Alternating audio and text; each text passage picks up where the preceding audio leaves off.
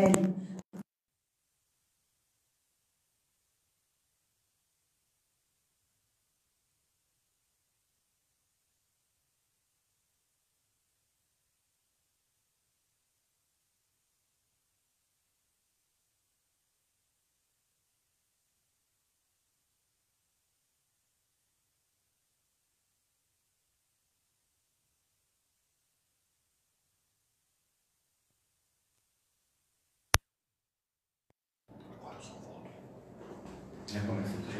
Bom, eu vou ter que repetir, segundo o nosso técnico Edson, é, porque estávamos sem som. Agora estamos com som. O programa Dimensão Espírita entra hoje numa nova etapa na sua transmissão. Vocês estavam acostumados a nos ouvir pelo rádio e, de um tempo para cá, a rádio também permitiu a transmissão pelo Facebook. Pois agora, daqui para frente, nós vamos transmitir apenas pelo Facebook. E nós estamos fazendo isso diretamente de uma das casas espíritas, mais precisamente do Consolador Prometido de Sara. E nós temos agora, então, mais liberdade, mais facilidade e menos custo na nossa atividade. Conosco, aqui vocês estão vendo os companheiros de sempre.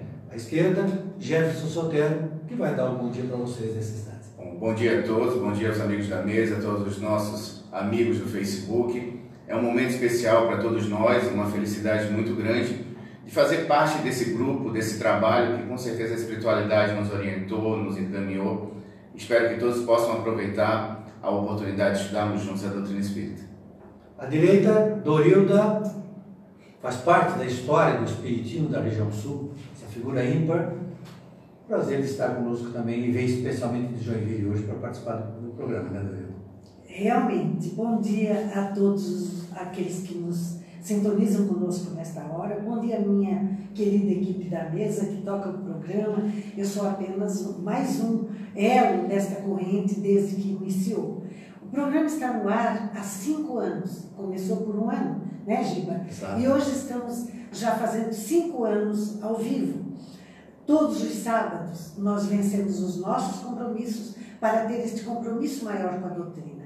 A partir de agora, usando esta tecnologia maravilhosa que Deus permite que, sem custo, nós possamos continuar chegando até os vossos lares. Mas na ponta, o nosso Edson Castanhetti, que também é o nosso técnico de som, que está cuidando aqui. Nossa, faz ah, tudo. É, faz tudo. Ele cuida de tudo, da parte da imagem, da parte de, de som. Bom dia, Edson, tudo bem?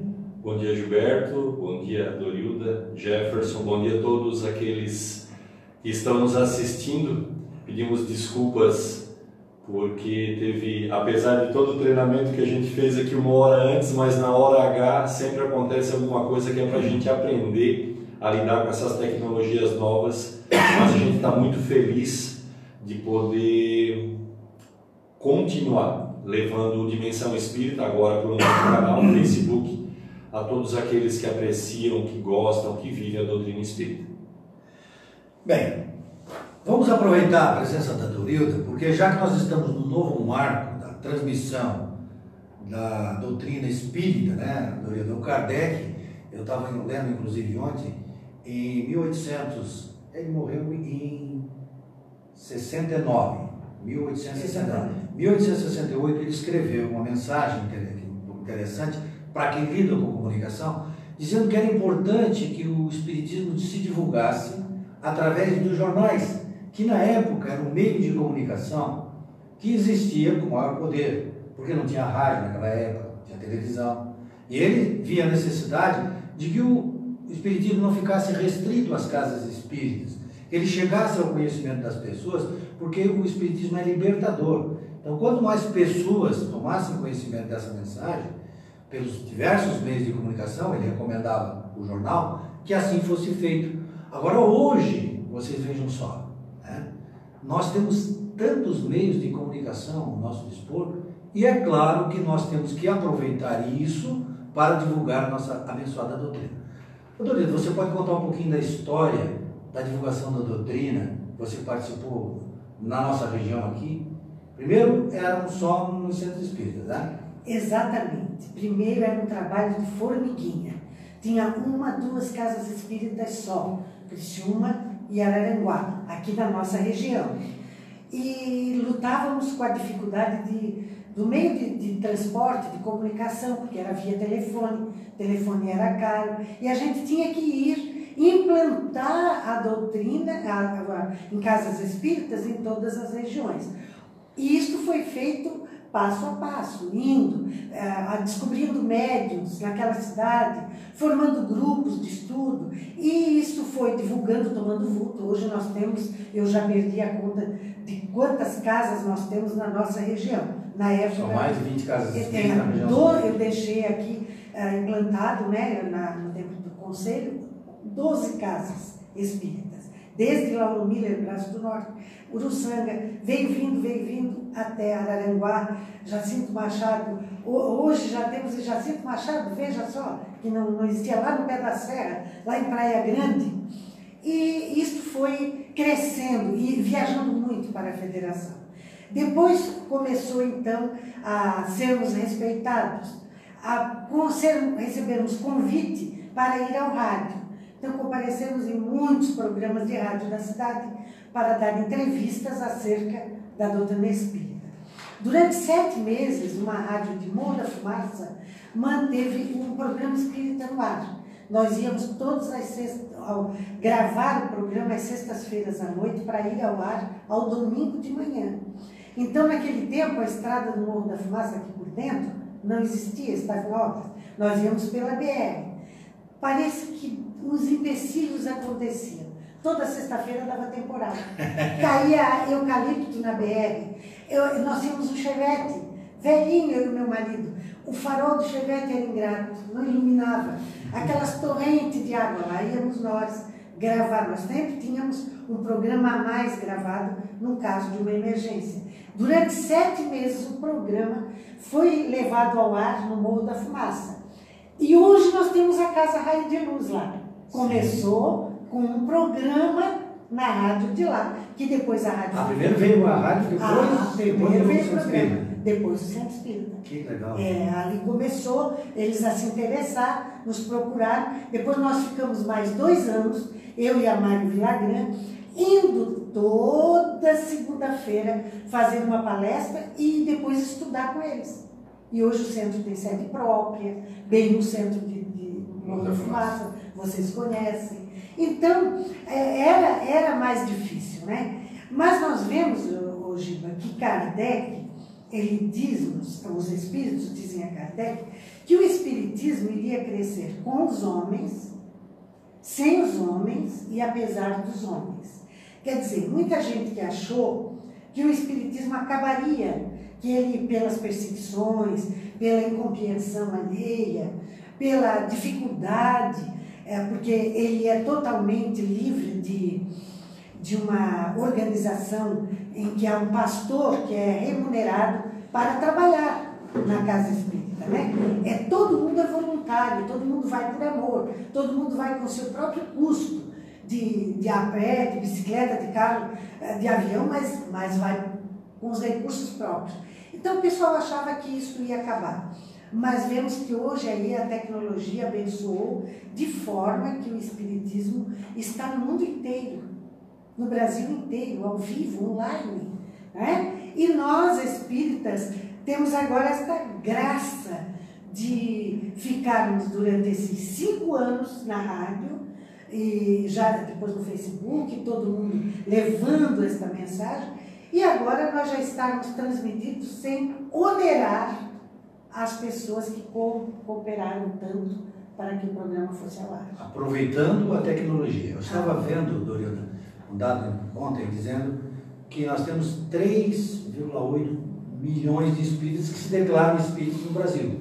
Mas nós temos 30 milhões de simpatizantes. Simpatizantes que Quer dizer, são de outra, na, de outra... na encarnação. Sim. Eu sempre digo, eu sempre digo que a doutrina é a terceira, assim, número de adeptos, porque tem a Igreja Católica, tem os evangélicos, né? mas com certeza nós somos o primeiro disparado em número de simpatizantes. É. Pessoas que de uma certa forma têm admiração pela doutrina, não se declaram, mas estão assistindo livros, agora podem assistir o nosso programa pelo Face e tantos outros mecanismos. Né? Nós observamos num fato que aconteceu no ano passado, quando nós sorteamos um ingresso é, para o show da, que teve no Teatro Elias Angeloni, daquele grupo espírita que veio fazer um teatro aqui muito legal. E o Gilberto fez a ligação, abriu a ligação, a pessoa a, a ligou, e depois o Gilberto passou a ligação para mim para que eu pudesse pegar os dados e entregasse o ingresso para ela. E aí eu percebi, porque ela não conhecia uma das casas espírita, em especial o Círculo da Luz, eu percebi que ela era não espírita. Porque todos do, do meio espírita conhecem todas as casas de Criciúma.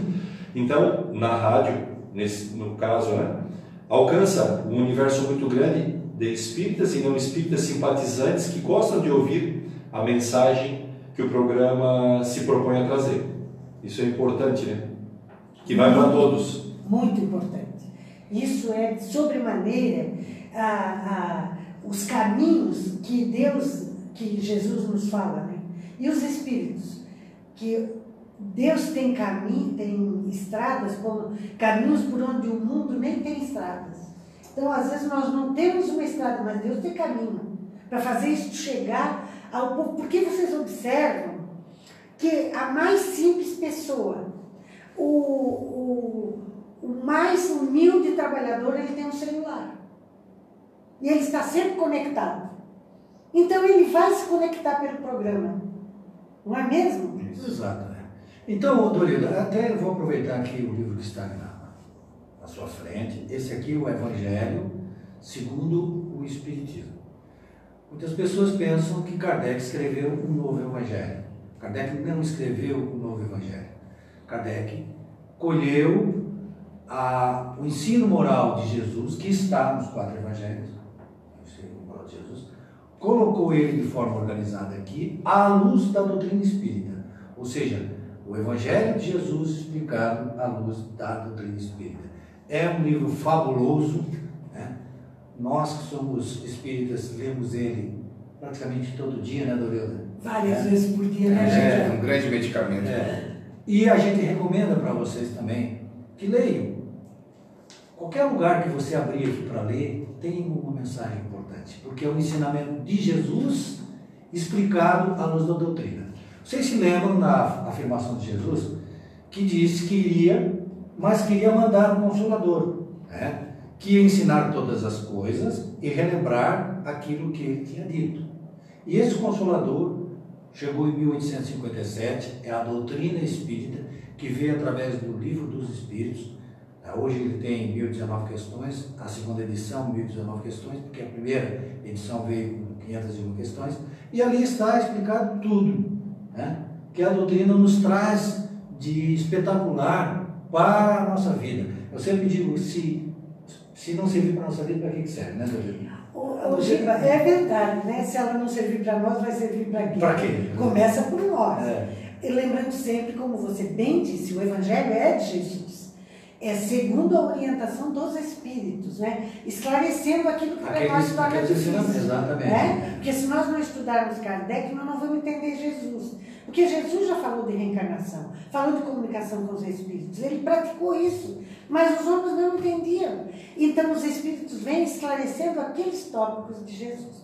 Mas eu queria ressaltar o seguinte: os Espíritos já usam esta tecnologia online há muitos anos pela vibração do pensamento, Sim, pela intuição, pelos fenômenos que acontecem a toda hora, em todos os lugares, e que não tinham antes explicação, que eram obras demoníacas, e hoje vemos a elucidação através da ciência, da tecnologia.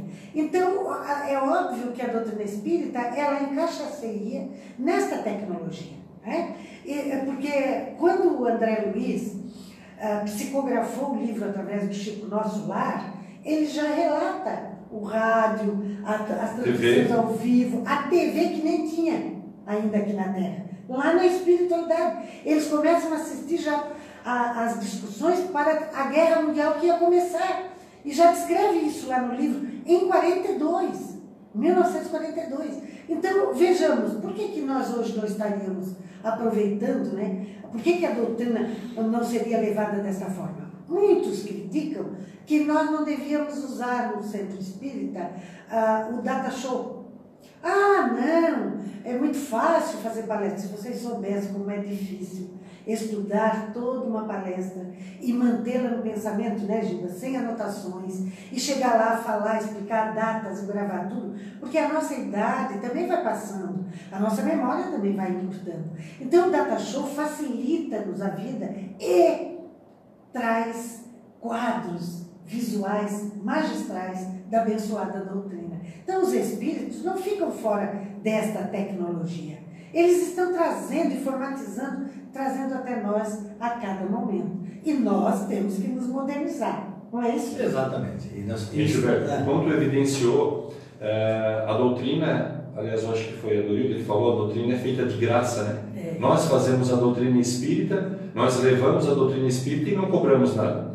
E tirar pessoas das cadeiras das reuniões e transformá-las em palestrante requer todo um cuidado. E todas essas ferramentas que agora a modernidade nos traz faz com que essas pessoas que têm alguma insegurança possam se auxiliar do computador, do iPad, do celular, do data show, de todas essas ferramentas que podem trazer a sua a luz as informações quando ficariam é, simplesmente dependendo da sua memória e aí não seriam palestrantes. Então, eu acho que a tecnologia ajuda muito a tirar novos palestrantes das cadeiras é, de ouvintes, transformando em novos palestrantes. Exatamente, exatamente.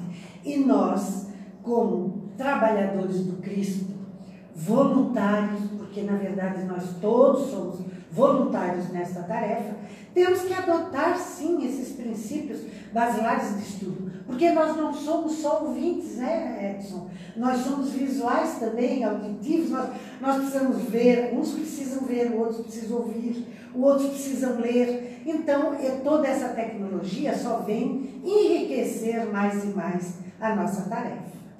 Eu estava comentando com a Dorilda que coincidência, né? Deste ano de, mil, de 2019, é, completa exatamente 40 anos quando eu comecei na TV Eldorado de Criciúma, no ano de 1979, é, trabalhar né, como apresentador de telejornais, trabalhar a imagem no ar. Naquela época era um marco na região muito grande, porque a TV ela era transmitida daqui, a central aqui em Criciúma, na nossa região, para todo o estado. E hoje né, nós temos aí a possibilidade de fazer transmissões com a nossa imagem de qualquer lugar que a gente esteja, da nossa casa, da rua. E hoje nós estamos transmitindo de uma casa espírita este programa que nós esperamos que este formato que nós estamos apresentando para vocês seja bem aceito, né, Vanessa? Sim, nós esperamos que você compartilhe com seus amigos e também Comente, mande nos dizer como a imagem está chegando, o que nós precisamos melhorar, o que você gostaria realmente de ver, de ouvir, de conhecer, para que a gente possa também ir ah, atualizando e modernizando o nosso programa, não é isso? Eu vejo uma coisa assim, interessante para todos nós, assim, eu sou do Nordeste, então faz 16 anos que eu estou em Criciúma, e a, a, tecnologia também me pega de uma certa forma no seguinte, né? Eu fiz uma palestra no Ceará de Jesus, numa casa aqui de Criciúma, que ele já faz transmissão ao vivo, e, e no momento da palestra eu pude falar diretamente para o meu pai. Né? Ele estava assistindo em Natal, no Rio Grande do Norte, eu disse, ó oh, pai, esse aqui, eu expliquei para ele, e o público assistiu tanto na plateia, que estava no centro espírita, como as pessoas assistindo pela internet. E aí uma, uma possibilidade que a gente tem. Agora, uma outra coisa também que eu acho interessante é a responsabilidade que nós passamos a ter. Porque a partir do momento que a gente assume uma postura de trabalhadores espíritas e nos colocamos à disposição de auxiliar as pessoas pelos meios de comunicação, o nosso conhecimento, o nosso estudo tem que ser redobrado. Não é? Porque nós sofremos críticas, nós sofremos as observações das pessoas, isso serve para todos nós trabalhadores, seja que a gente está aqui hoje nesse momento na frente das câmeras, como as pessoas que estudam para fazer as palestras, porque as pessoas estão mais exigentes, né? elas querem mais o conhecimento da doutrina espírita e a gente precisa realmente se dedicar a estudar para que ela seja passada de uma forma simples, clara e correta. Né? em Jefferson. E o Jefferson é um homem de sorte, porque na, se no Ceará ele conseguiu falar com o pai dele, que estava em Natal, agora observo que a dona Luísa, sua mãe, também está online te ouvindo, É, aproveitando essa oportunidade de compartilhar conosco o programa e te vendo, né? Que bom. Como eu, como eu estou em Joinville por uma necessidade momentânea, mas já faz dois anos, mas eu tenho a, a esperança ainda de voltar para o meu apartamento aqui, eu também assisto lá os sábados fico pé da vida quando não entra, ou, ou o celular não conecta, ou eu não sei mexer, embaralha tudo, mas eu vejo outra hora. Depois, outra hora, eu vejo o programa todo, sei tudo, participo de tudo. E gosto de, de estar sempre atualizada acerca da doutrina. Mas estamos aqui, meus irmãos, para falar de doutrina espírita, abençoada doutrina. Não é mesmo, gente? É, exatamente. Então, como eu havia feito aquela introdução, interrompendo aí a, a explicação da Dorilda a respeito das comunicações, é, Kardec nos traz a doutrina como um consolador prometido por Jesus, explicando tudo aquilo que na época ele não pôde ensinar. Então a gente poderia ver aqui os, os princípios né, da doutrina do- que ele trouxe nessa maravilhosa obra. Por exemplo, a existência de Deus. Dorilda. Qual é o É, principal? né? A doutrina espírita, ela traz a primeira pergunta no livro dos Espíritos, que compõe-se de 1019 perguntas e respostas, que Kardec eh, elaborou e fez a vários espíritos, através de médios, em várias regiões do país. Veja bem, Kardec botava a mesma pergunta para várias cidades, em vários grupos diferentes, para testar a resposta. Vemos que dificuldades, né, Giba? Naquele tempo era pelo correio, Pelo correio. e ele recebeu mais de 70 cadernos imensos de comunicações dos espíritas por toda a Europa, até na Rússia. Mandaram para ele quando souberam que ele estava pesquisando. E lá ele pô- propôs a primeira pergunta: que é Deus? Ele não perguntou quem é Deus. Ele perguntou: que é? Que é? Qual a matéria? O que compõe? E os espíritos responderam unanimemente que é a causa primária de todas as coisas. Quer dizer, a causa primeira é o Criador incriado. Tudo começou dali e evoluiu com ele. Então, para aqueles que acham que a doutrina espírita não tem ligação com Deus ou não acreditam em Deus, Já começa ou não primeira é pergunta. Deus, já está ali a primeira pergunta. Como? Kardec já submeteu esta pergunta. E ela, a resposta é causa primeira. Quer dizer, nós seguimos esta linha. Deus é a causa primeira de todas as coisas. E a inteligência suprema, Suprema. como está na, na Como, resposta. como está na resposta. Então, do universo. Então, não existe nada que venha contrariar esta mensagem que os E Espíritos depois da primeira pergunta, vem outras perguntas que diz que Deus também é amor, amor, imutável, todos os seus predicados preditos em todos os credos. Eu me lembro que o primeiro programa que nós fizemos em rádio, que eu perguntei para a Dorilda assim, Dorilda, qual é a, o atributo de Deus que você mais acha importante? Aí a Dorilda respondeu, a justiça divina. a justiça divina. Não fala antes. Eu gosto, eu gosto, eu gosto muito assim, porque é, essa pergunta, para mim, ela, ela, ela é a base da doutrina espírita e, e a base da busca do estudo. Porque, por exemplo, a gente teve vários casos esse ano, início de ano, de tragédias, né? A gente teve o Brumadinho, a gente teve os jovens do Flamengo, teve o Boechat, que é um repórter muito famoso no Brasil. Então, algumas tragédias que veio e as pessoas perguntam, onde é que está Deus, né? Onde é que está Deus? Então, quando a gente aprende na pergunta número 2 dos Espíritos que Deus é a causa primária de todas as coisas, mas principalmente a bondade e a justiça, para nós espíritas é uma tranquilidade, porque Ele está no comando de tudo, né? Então, quando você olha para uma tragédia, mas você sabe que Deus é bom e Deus é justo, é, falta o entendimento de entender onde é que está a bondade e a justiça de Deus naquela tragédia.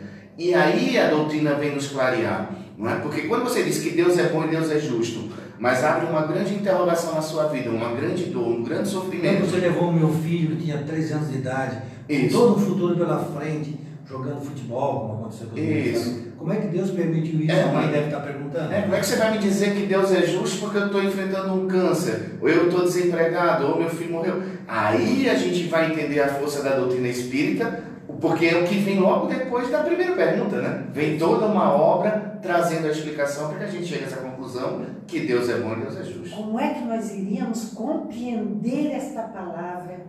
Deus é justo. Se nós não tivéssemos o esclarecimento que a doutrina dos Espíritos nos dá. Deus não condenou ninguém ao sofrimento, mas a terra, desde os seus princípios, ela sempre é tomada pela força, pela destruição, pela guerra, pela maldade, pela calúnia, pelo furto. Onde estão estes malfeitores? Ah, foram perdoados. Mas então qual a razão de ser bom e amar? Qual a razão de ser um homem digno trabalhador? Se os outros é que levam é que vantagem. levam vantagem. Onde está a justiça de Deus nesta hora? Então, meus irmãos, não nos esqueçamos que Deus não julga, não pune ninguém, mas concede ao homem o direito de purificar a si mesmo, resgatando um passado delituoso. Eu fico perguntando, porque eu, eu tenho em casa uma filha, a, a única que eu tenho, ela é advogada, e a advogada é danada. Ah, bicho, Rafa, é, né? eles Coisa. fazem perguntas, eles conhecem tudo, né? Eles furucam até achar um meio de condenar ou de, de absolver. Então ela diz assim, ela me questiona, mãe, agora explica. Explica como, mãe. Botaram essas crianças dentro de um container, todo lacrado, botaram grade na janela, chavearam a porta para eles não saírem e pegou fogo. De todos dez se foram. Mãe, me explica agora querendo questionar a justiça de Deus. Aí eu disse a ela: Filha, senta aqui, vamos conversar. Lembra-te do nazismo de Auschwitz? O que faziam com as pessoas? Ah, botavam dentro de um, de um barracão fechado, lacrado, a sete chaves, com grades, e espalhavam gás. Ou forno, botavam fogo, e eles eram, estavam vivos. Será que as pessoas que acionaram aquela turbina, aquele fogo, aquele gás, aquele que assinou o decreto, aquele que mandou, porque todos são envolvidos, não é só o ato em si de uma figura, são muitos os envolvidos, é, ficaram impunes? Estão condenados ao inferno de fogo para toda a eternidade? Qual é a vantagem? E aquele que sofreu, como é que ficou justificado? Então, minha filha, pensa eles mesmos se candidatam à prova. Nós mesmos nos candidatamos à prova, filha.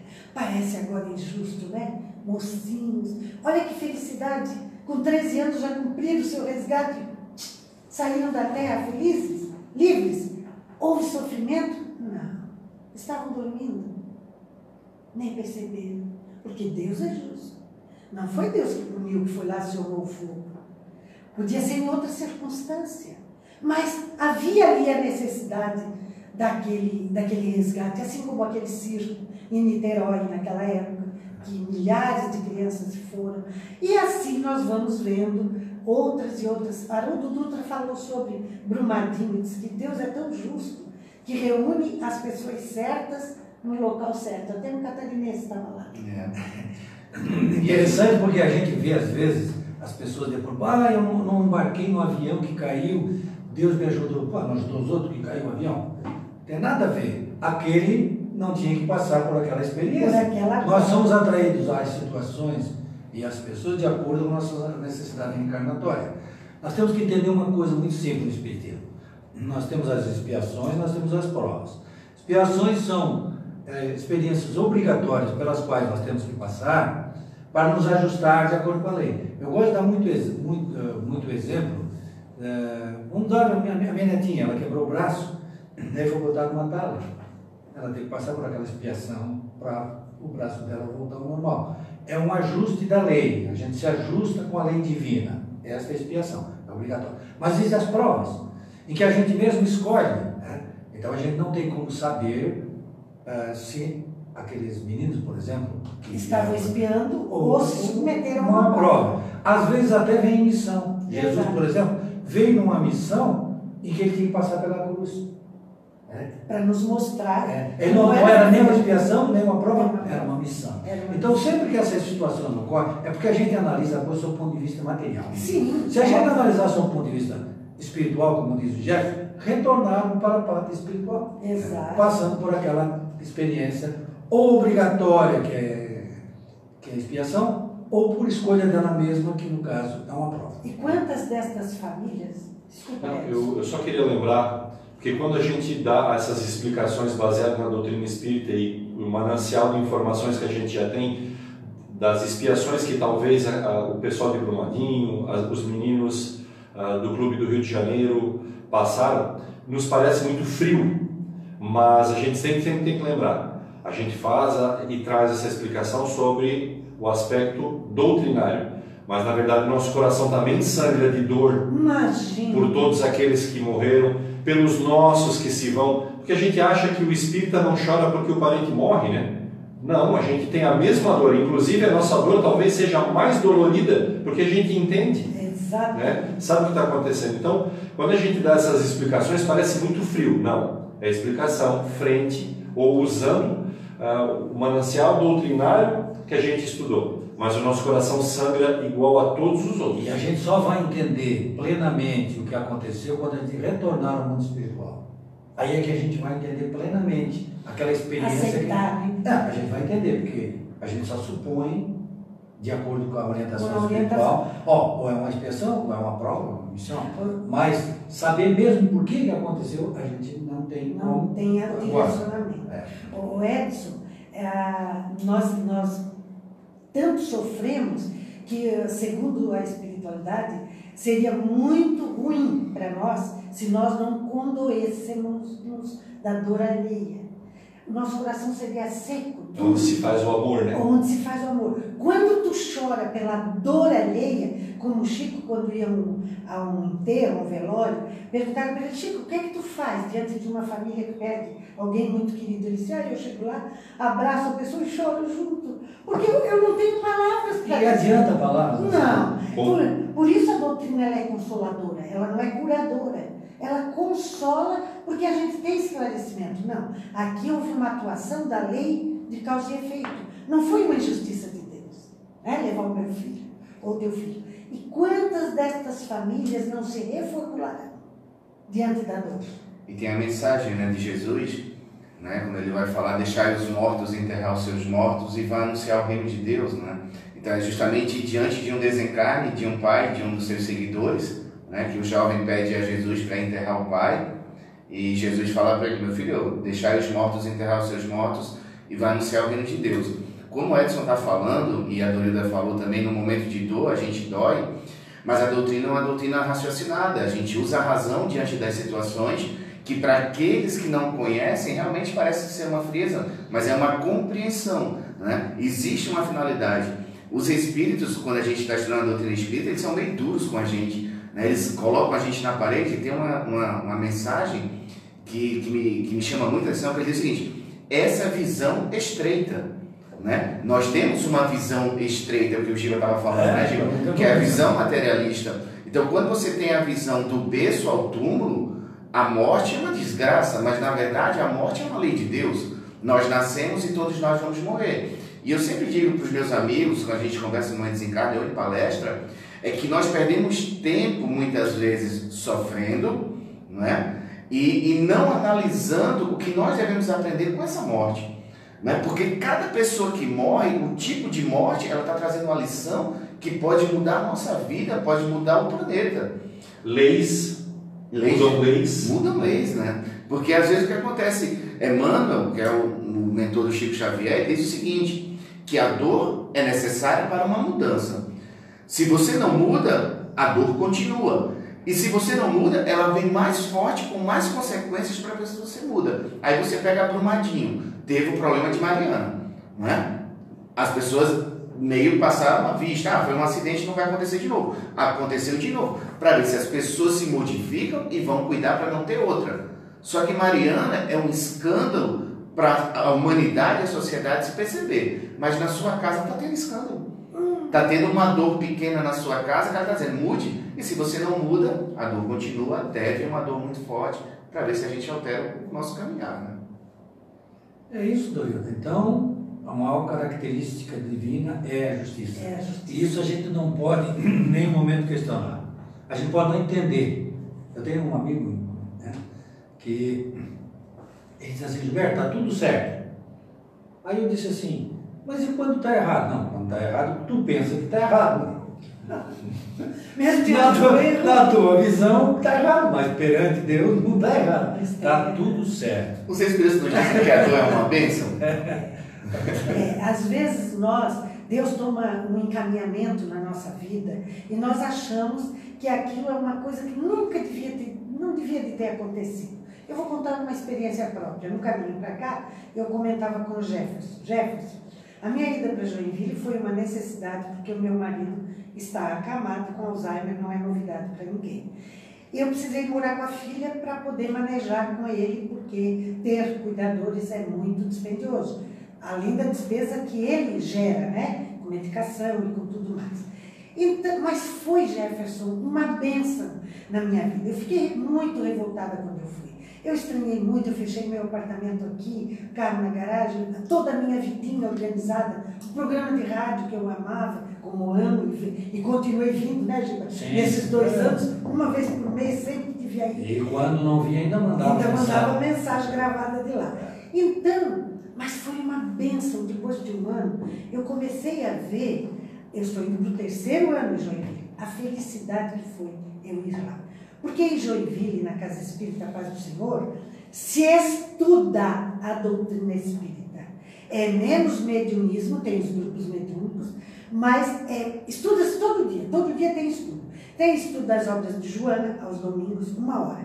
Tem estudo da, da segunda parte das obras de Joana, mais uma hora. Duas horas domingo à Olha, noite. se estivesse aqui, possivelmente você não estaria estudando Joana. Não estaria, não estaria estudando Joana, estudo na segunda-feira o Livro dos Espíritos, uma hora, o Evangelho, mais uma hora, e trabalho nos outros dias, Gilma. Agora fui convidada quinta-feira, à noite, às 8 horas, participar do Evangelho Terapia e depois de uma hora de estudo só com os orientadores. Então, Giba, eu aqui era, coordenava grupo, dirigia, trabalhava na Casa Espírita, dava passe, atendia no fraterno, mas eu dirigia grupos e grupos, anos e anos, mas eu não tinha tempo para sentar e ser aluna. Lá eu estudo como qualquer aluno sentado na plateia. Já estou também lá na tribuna dando aula, porque, porque eles me convidaram e eu acabei aceitando.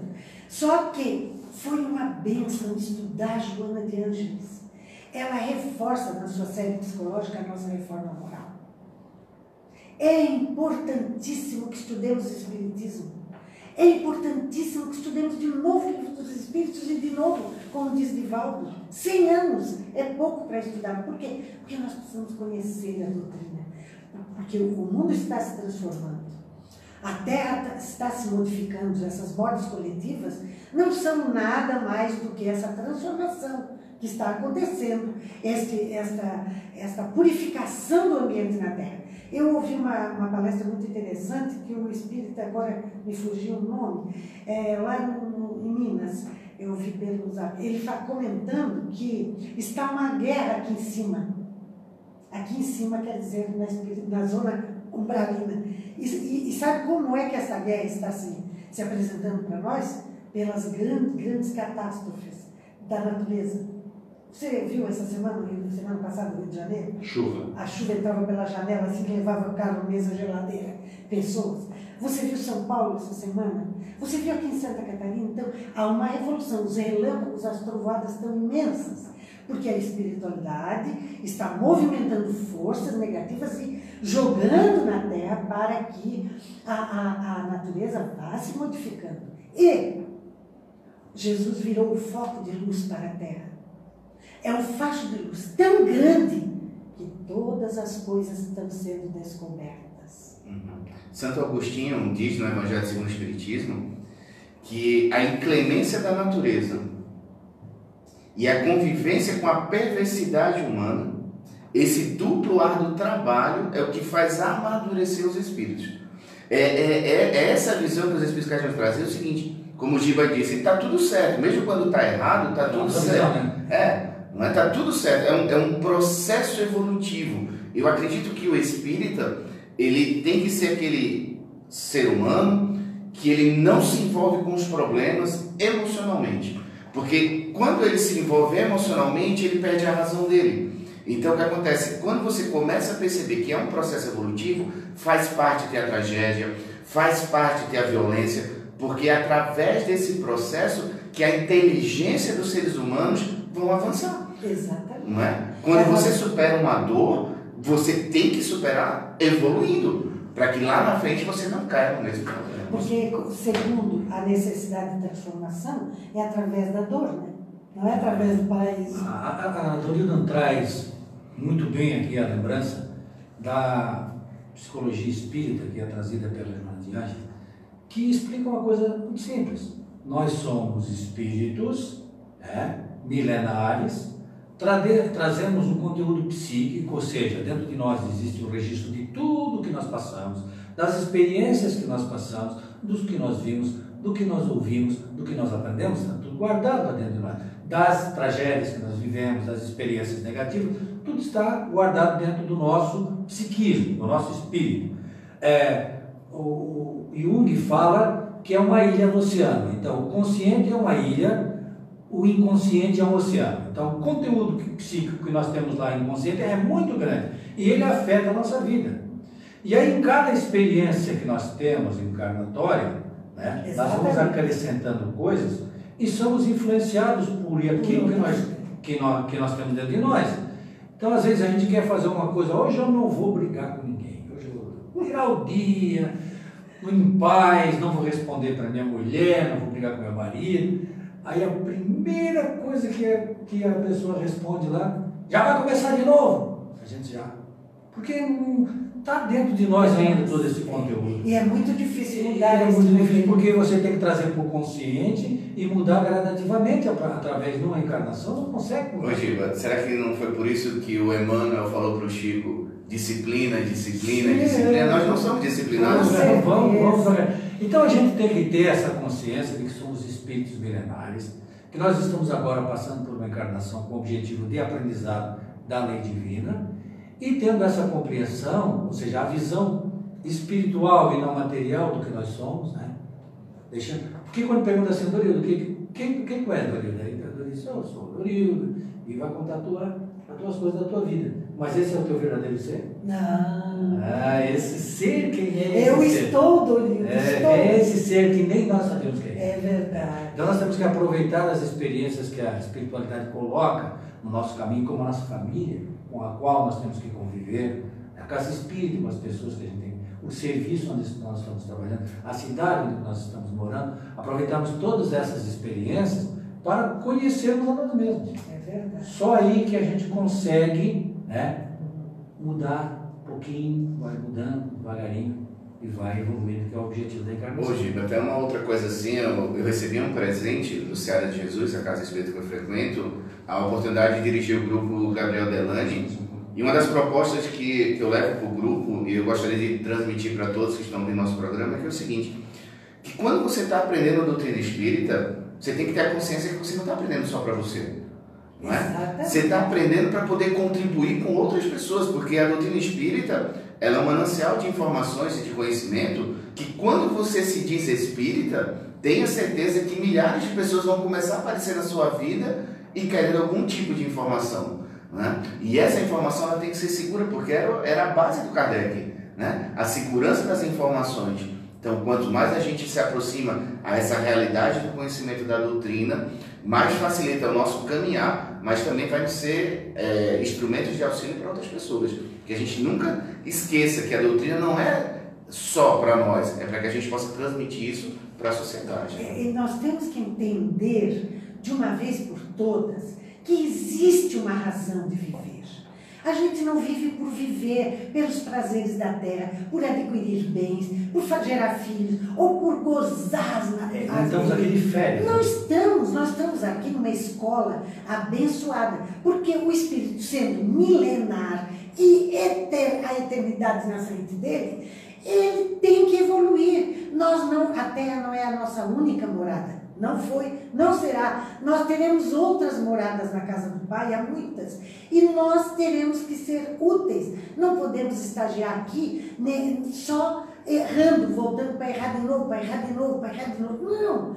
Vamos evoluir. É o jovem que sai do seio materno e vai para a escola, e vai para uma universidade, e faz uma pós-graduação, e faz um mestrado, e vai se aprimorando. É essa a nossa existência. Nós não estamos aqui só para esta vidinha medíocre que nós levamos. A espiritualidade é muito maior. Vamos nos interessar pela literatura espírita. Você não vai se tornar espírita porque lê um livro espírita, ou porque vai na palestra espírita. Você vai se tornar espírita se você assumir ela como a religião, a filosofia e a ciência da sua vida. E isso leva tempo, meus irmãos. Nós estamos lutando até hoje, né? Nós estamos aqui. Muitas vezes. Muitas e muitas vezes. Então, meus irmãos, aproveitem o conhecimento espírita, que é bênção renovada a cada minuto na nossa vida. Só assim a gente compreende as dores, o sofrimento, as incompreensões no lar, as dificuldades financeiras, as provas que o país está atravessando. Vamos, lá onde nós estudamos as obras de Joana, o que ela mais fala é na reforma moral. Ela estudou 40 anos na espiritualidade para trazer esta série psicológica. O que é que ela diz? Nós ainda falamos muito mal dos outros. A reforma moral é muito simples de resumir, porque se eu continuar fazendo o que eu fazia na outra encarnação, não mudei nada, eu vou voltar para o mundo espiritual igual. Então, cada vez que eu venho, eu tenho que trabalhar a minha reforma moral para que quando eu retorne, eu retorne diferente daquilo que eu era. Este é o objetivo da nossa é, vinda para a Terra em cada encarnação, ou seja, a nossa melhoria, a nossa forma moral. Nós estamos, né, quase chegando ao final do programa, nós não temos espaço definido, nós podemos tudo ficar aqui o dia inteiro. Né? Mas por uma questão de disciplina. Inclusive, hoje a gente vai adiantar um pouquinho, porque temos problemas técnicos. É, exatamente. A gente fica um pouquinho mais. Né? É, fica um pouquinho mais. Mas, é, e outra coisa, a gente está hoje fazendo uma, uma experiência aqui. Né? Nós nunca tínhamos feito o programa da forma como estamos fazendo hoje. É a primeira vez. Então nós estamos batendo um papo aqui, né? É claro que os outros programas terão outra, outro enfoque, né? Esse era temático, como nós sempre fizemos, né? A gente escolhe um tema, um convidado vem para abordar aquele tema. Hoje nós estamos fazendo a abertura desta forma assim um pouco mais à vontade, né, Dorita? Para ver como é que funciona. Assim como fizemos o primeiro piloto. Também fizemos. Era assim. eu, eu e o Giba, sem muita experiência. Quando a gente olhou, bate, tinha dado uma hora, a gente não tinha percebido. E a gente começou o programa se questionando que que, que assunto que nós vamos ter para falar uma hora, Giba? Eu não sei, vai, ele disse, nem eu. E quando terminou, eu disse, Giba, nós falamos tudo. É, é, é assim o tempo Nós nos surpreendemos com nós mesmos. Mas foi muito bom. Foi bom estar aqui, trabalhar este instante de aprendizado infinito na tecnologia, porque ficamos imaginando meus companheiros, que tecnologia será no futuro, não? Eu penso que a gente se materializará no, ter, no espaço físico para conversar pessoalmente com os nossos familiares. E eu gostaria até de dar um depoimento, assim, quando a gente recebeu a notícia, a Durila estava com a gente, né? Foi o último programa da gente ao vivo na rádio, e, e chegou a notícia que a gente não ia continuar. E a gente tinha um almoço marcado, né? Lá no restaurante aqui em Criciúma. E a gente se reuniu e naquela reunião já ficou claro que a gente ia tomar novos rumos. E o Edson aqui, eu tenho que parabenizar o Edson, porque foi o que realmente bancou de frente a, a mudança. Né? Tem o Jonathan, que é o nosso produtor na rádio, o Giba, eu fazendo parte também, a Dorilda. E, e rapidamente a gente conseguiu se reerguer no sentido, porque para a gente foi uma queda naquele momento, né? A gente se sentiu, e agora? Tanta gente nos escuta, nos assiste, como é que a gente vai continuar? Mas a certeza que a espiritualidade não desampara, não é? Isso serviu para a gente, como serve para todos nós que, que vivemos na Terra, que aquele momento, às vezes, de, de aflição, de sofrimento, o que a gente precisa saber é que nós temos amigos, é? que nós temos a espiritualidade que nos apoia, mas eu acredito que a gente tem que ter um objetivo. É? Muitas pessoas caem hoje nas suas aflições, nas suas depressões, e muitas vezes se aproxima do suicídio, muitos cometem suicídio, porque eu vejo que se perderam no caminho, é? Nas, nessas lutas que nós passamos, se perdem no caminho, e que se a gente realmente tem um objetivo de vida, né? eu acredito que nós quatro aqui, outros que trabalham com a gente, o nosso objetivo da doutrina é a nossa transformação moral, mas poder contribuir, nós temos muito para não cair. Né? Porque nós somos confrontados com muitos problemas, muitas dificuldades, que faz com que a gente reveja a nossa postura diante do nosso trabalho. Será que é para continuar trabalhando ou não? né? Mas essa certeza que é o que a gente tem que fazer. É, só para complementar o que o Edson o falou, né? O objetivo da encarnação é a nossa melhoria pessoal, mas também colaborar com a obra da criação. É, nós temos duas uhum. funções, né? nossa melhoria e colaborar com, com a obra da criação. Cada um de nós tem a oportunidade de fazer assim. É você que está em casa, trabalhando na sua família, no local onde você trabalha, qualquer lugar que a gente tenha a oportunidade de conviver com outras pessoas, nós estamos colaborando com a obra da criação. Temos a oportunidade de colaborar com a obra da criação. Gilberto, eu queria aproveitar, o Jefferson falou de que a espiritualidade nos ajuda a continuar esse projeto, né? que agora numa, numa nova forma, mas os encarnados também ajudam. Eu queria aproveitar, se me permite, ah, sim, fazer claro. alguns agradecimentos hoje em especial, em especial à Casa Consolador Prometida, sua diretoria que abriu suas portas para que a gente pudesse usar o ambiente aqui para a transmissão de hoje. Queria agradecer ao presidente do Ceará de Jesus, o nosso amigo Valdir, que também disponibilizou aquele ambiente caso a gente não pudesse utilizar esse. Pessoal do Círculo da Luz, em nome do Fábio e do Abel, que também abriram as portas daquela casa para a gente usar aquele ambiente se não tivéssemos outro. E, mas em especial, em especial, o nosso amigo Vilmar, Valmir, Valmir da... da Network, que veio correndo, é, instalou a internet. Eu digo, eu digo, assim, a providência de Deus se faz, né? E se fez é, pelo trabalho do Valmir, da Network Informática aqui de Sara, que veio e instalou a internet, uma ótima internet para a gente poder estar tá transmitindo o programa. Então, fica o nosso agradecimento a todos esses que contribuíram para que o programa Dimensão Espírita continue. E assim, vou até falar um pouco, Edson, dos, das pessoas que mandaram os recados. Né? Não consegue ver. É, tem alguns aqui que. Então, queria mandar um abraço para Renata Angeloni, a Marilé Sperling, a Libera, Libera desculpe, a Colossi Borba, né? A, o Wilson Vieira, que é nosso parceiro, o João. Ah, o Wilson tá, tem que tá, estar tá assistindo, o Wilson é. perder. A Regina, a, a Ana Gene, é, a Angelina Coan, né? Então, realmente, é aqui parabenizando a gente pelo trabalho, tantos outros que curtiram, então eu só queria lembrar. Minha mãe, né? Minha mãe. Ah, pode já.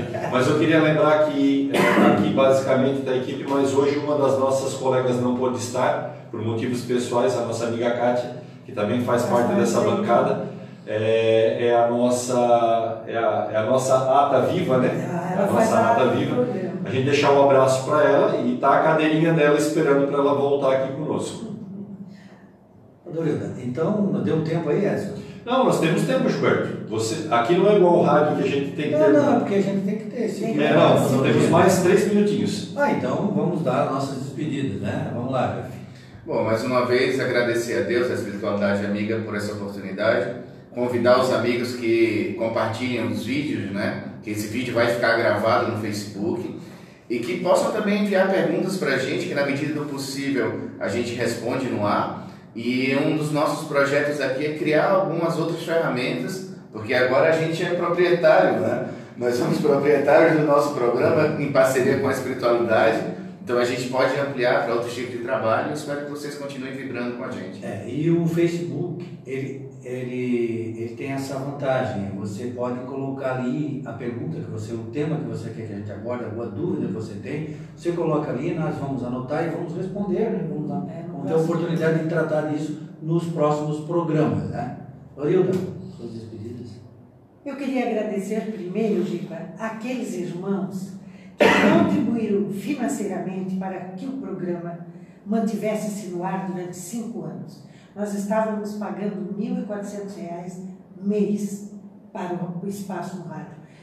Parece pouco, mas era difícil, as pessoas contribuíam de uma forma generosa ao César Lodete, que foi nosso parceiraço ao Dr. Paulo Steveniska, que também foi o iniciador do programa, a, a, a Raquel da Edissara, que deu uma mão em todas essa turma, eu vou parar de dizer nome, porque eu Mas a, a, a gente não pode esquecer também a Eliane da URI, Da a Eliane URI. Casimiro, né, que ajudou todo bastante. este pessoal que fez um esforço tremendo para que o programa ficasse no ar. E estaremos Marco sempre Antônio. aqui. O Marco Antônio, o, o Vils, que vinha de Florianópolis, com a esposa, o Caio, que é o, o, o contador, que pagava todo mês para depois ir recebendo dinheirinho pingado, muito- muitos que não pagaram, ele arcou. Então, meus irmãos, foi uma corrente espiritual tão generosa que todos assumiam isto com muita generosidade. E agora Deus achou um meio de que nós continuássemos no ar sem custos, sem ônus. Os ônus que tem o castanhete aqui é que está arcando até agora. A gente não vai perguntar para ele quanto é, porque ele não vai dizer, porque nós também não queremos pagar. Né, castanhete? E estamos aqui, meus irmãos, com o coração aberto. A doutrina abençoada, é luz que se faz na alma, é semente na terra, é plantio e colheita. Colhamos o bem que faz- fizemos, mas semeamos este bem, porque ninguém vai colher em seara areia, em seara alheia. Muito obrigada a todos e nós estaremos aqui todo mês. Só assim a gente viaja um pouquinho. Todo mês não, toda semana. Não, Todo- não, não, Ah, tá, queria, Nós estaremos toda semana aqui. É, o programa vai continuar. É, eu queria acrescer aos agradecimentos da nossa amiga Dorilda, também a parceira Rádio Ilha Negra, que disponibilizou mesmo comercialmente e foi parceira com a, o Dimensão Espírita em cinco anos quase, né? É, porque através das ondas daquele rádio muitas pessoas foram consoladas. É, ontem, numa atividade que fazíamos com um colega da Casa Espírita, ao final da atividade a gente perguntou quanto era o curso que ele nos dava. Daí ele disse assim: vocês levem um alimento lá na Casa Espírita para que outras pessoas sejam ajudadas, porque eu faço isso de coração pelo que o Espiritismo já tem feito por mim. A Casa Espírita de Sara, vocês, ele se referia a pessoas que estavam lá, vocês que construíram a Casa de Sara e eu agora posso utilizá-la. Então, fica também o meu agradecimento a poder estar ajudando nesse processo de continuidade do programa. Eu que entrei eh, no caminho do programa ano passado e junto com essa equipe magnífica a gente poder dar continuidade, porque o espiritismo já me trouxe tantas coisas boas que agora daqui para frente eu tenho que pagar. Muito obrigado a todos aqueles que estiveram com a gente eh, e a gente semana que vem volta de novo. Obrigado, Gilberto. Então, contamos com vocês. Até a próxima semana. Mandem sugestões, mandem observações, nos ajudem a fazer esse programa. Até lá.